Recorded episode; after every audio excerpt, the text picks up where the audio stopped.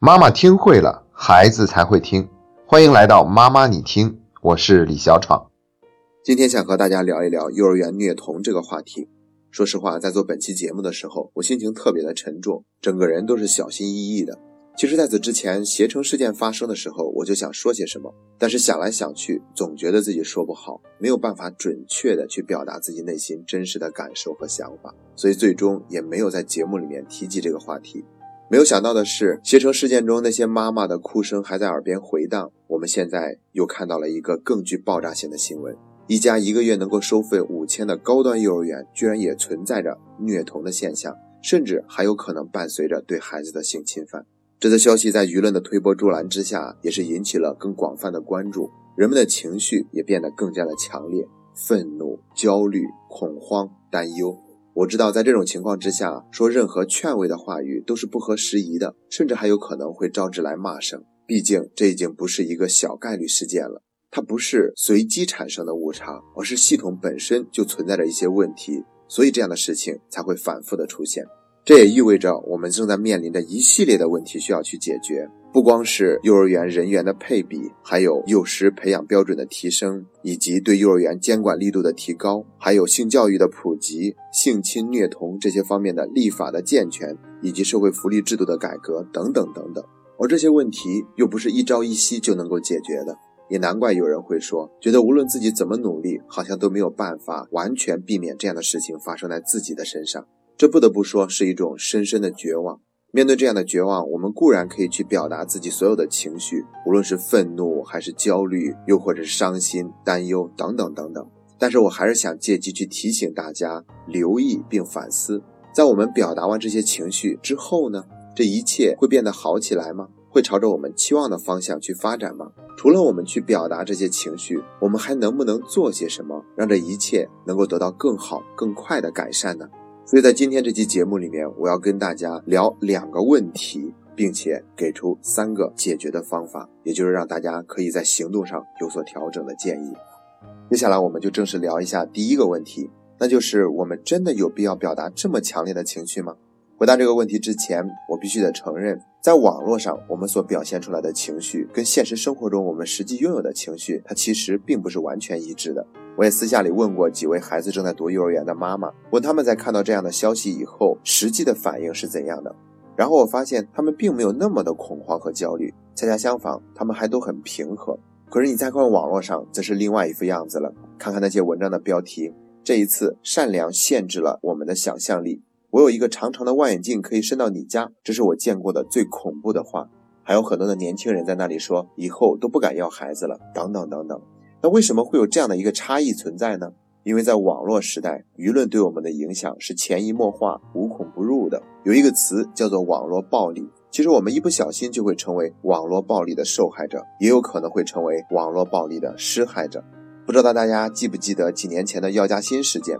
当时网络上有谣传说他父亲后台很硬，于是出于一种朴素的同情心和正义感，很多人都在网络上大喊一定要杀死药家鑫。最终呢，药家鑫也被执行了死刑，于是网络上一片叫好。可是后来真相被揭露出来了，药家鑫的父亲无非就是一个普通的军人而已，并没有什么很硬的后台。可是这个时候已经没有人真的在意这些了。其实药家鑫不是不能被执行为死刑，而是我们不应该连一个原谅的机会都没有给这个年轻人。要知道，他当时是主动承认了错误去自首的。在整个事件的过程中，我们都不知不觉地充当了网络暴力的施害者。虽然药家鑫事件跟现在的虐童事件它完全不是一回事儿，但是在舆论会影响到我们情绪这一点上是完全一样的。韩寒就曾经说过一句话：“民众在意的并不是真相，而是在意的符合他们需要的真相。”而我觉得，很多时候我们并不是因为这个事件本身而产生了情绪，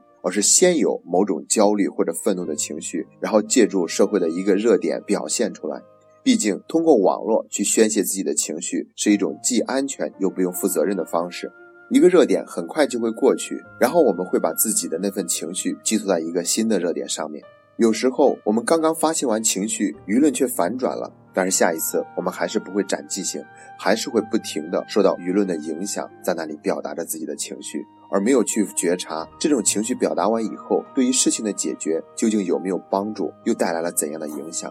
像这一次虐童的事件，我们发泄完了情绪，后果是怎样的呢？可能对于事情的解决和改善并没有起到任何的帮助，恰恰相反，还造成了信任的缺失和恐惧的蔓延。这非但没有解决问题，反倒让问题变得更加的严重。聊完了第一个问题，我们再来聊第二个问题，就是有很多的人不明白，为什么那些老师居然可以对孩子做出如此恶劣的行为，他们怎么就下得了手，怎么能够忍心去做这些事情呢？这让我想起来心理学上一个非常著名的实验。在一九七一年，斯坦福大学的心理学教授金巴多从七十名志愿者里面选出二十四位身心健康、情绪平和稳定的大学生，然后用抽签的方式选出了九位做囚犯、九位做狱警，还有六位做替补。然后他做这个实验的目的就是想看人类虐待他人的这种倾向到底是先天的还是后天的。他在心理学系的地下室设置了一个仿真的监狱，然后他想看一看究竟会发生些什么。实验在进行到第一天的时候，这些囚犯完全不听狱警的指挥，狱警都感到不知所措。然后金巴多授意这些狱警可以采取一切可以采取的手段管理他们的囚犯。很快，虐待就开始产生了。进行到三十六个小时的时候，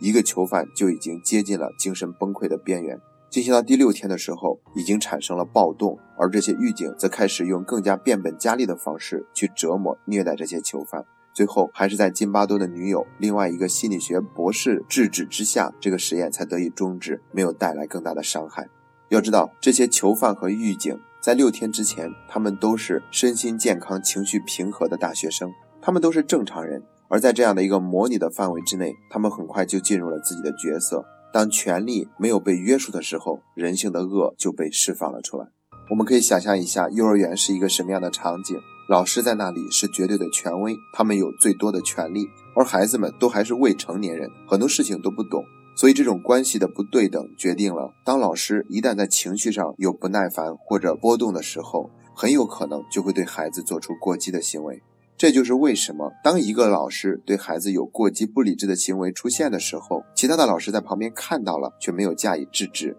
因为他们都已经习以为常了。这样的事情对于他们来说都觉得是再正常不过的事情，而且这个实验还表明了一点：人类对于对方会攻击的这种恐惧，会造成双方带来更多的伤害。如果我们因为这些虐童事件的产生而对幼儿园失去了那份信任，对老师总是保有一份怀疑和警惕，那么这些老师内心就会产生更多的压力。毕竟他们中间大多数都是非常爱孩子，都能够去认真的做好自己工作的职责的。而他们面对这样的质疑，内心只会更加的失衡，也就有可能会产生情绪上更多的波动，也就会更有可能出现过激的行为，这样就会进入一个恶性的循环。所以，要想解决这样的问题，单靠一份情绪是远远不够的，还要体制的改革，提高教育质量，加强对幼儿园的监管等等等等。不然的话，就算是在幼儿园里的每个角落里都安放了摄像头，我们还是有可能会看到那些悲剧的发生。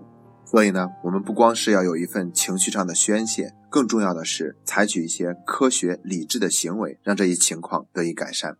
接下来给出三条建议。第一条建议就是要采取科学的行动去了解孩子在幼儿园里面到底有没有受到伤害。说到这一点呢，可能有的家长会这样问孩子：在幼儿园里面，老师有没有伤害你？有没有小同学欺负你？或者是问孩子：今天在幼儿园里面有没有什么奇怪的事情发生呀？但这样的问法其实是问不出来什么的，而且还有可能没事儿非得问出点事儿来。更重要的是，有可能这个孩子即便是有奇怪的事情，他也说不出来。所以最好的做法是让孩子跟我们演练，也就是把今天在幼儿园里面发生的事情用角色扮演的方式去演出来。这样的话，我们就有更有可能了解到真相。在这个过程中呢，我们可以自己来扮演孩子，然后让孩子去扮演老师或者是医生。他们对孩子做了些什么？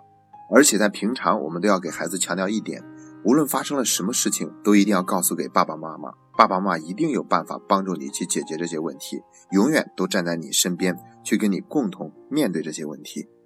这是第一点建议。第二点建议就是必须得加强对孩子的性教育了。发生这样的事情呢？我们不能只是动手发一发朋友圈，或者在微博上发发牢骚，又或者只是多读了几篇朋友圈里面的文章，看了几个美国的性教育的动画片，这还是远远不够的。我们到底愿意花多少的精力去避免这样的事情发生呢？也许我们自己觉得现在对孩子的性教育还有些过早，或者不知道该怎么办，但这恰恰是那些对孩子施加侵害的人最希望看到的。所以，我们必须得对这个问题加以重视。比如，我们可以带着孩子专门去绘本馆里面去查阅那些关于性教育方面的绘本读物。这些几乎在所有的绘本馆里面都会有专门的书籍去讲儿童性教育和防受侵害的。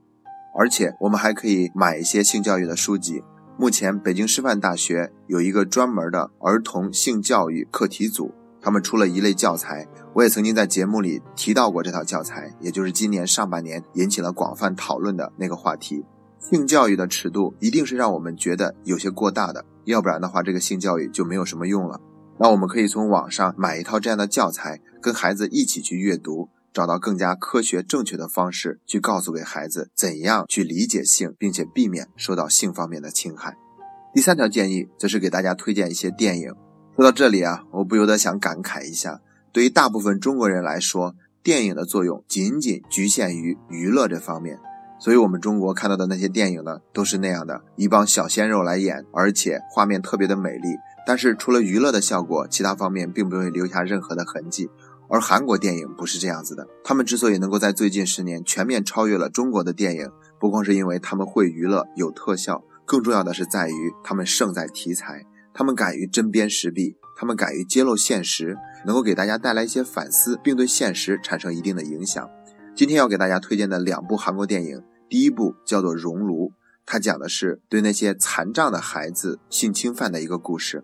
熔炉》这部电影不仅揭露了残酷的事实。而且对现实产生了深远的影响，大家可以看一下关于这部电影的相关的记录资料。另外一部韩国电影叫做《溯源》，它是一个小女孩的名字。这部电影也告诉我们，如果事实已经出现了，那么怎样避免对孩子造成二次伤害的发生？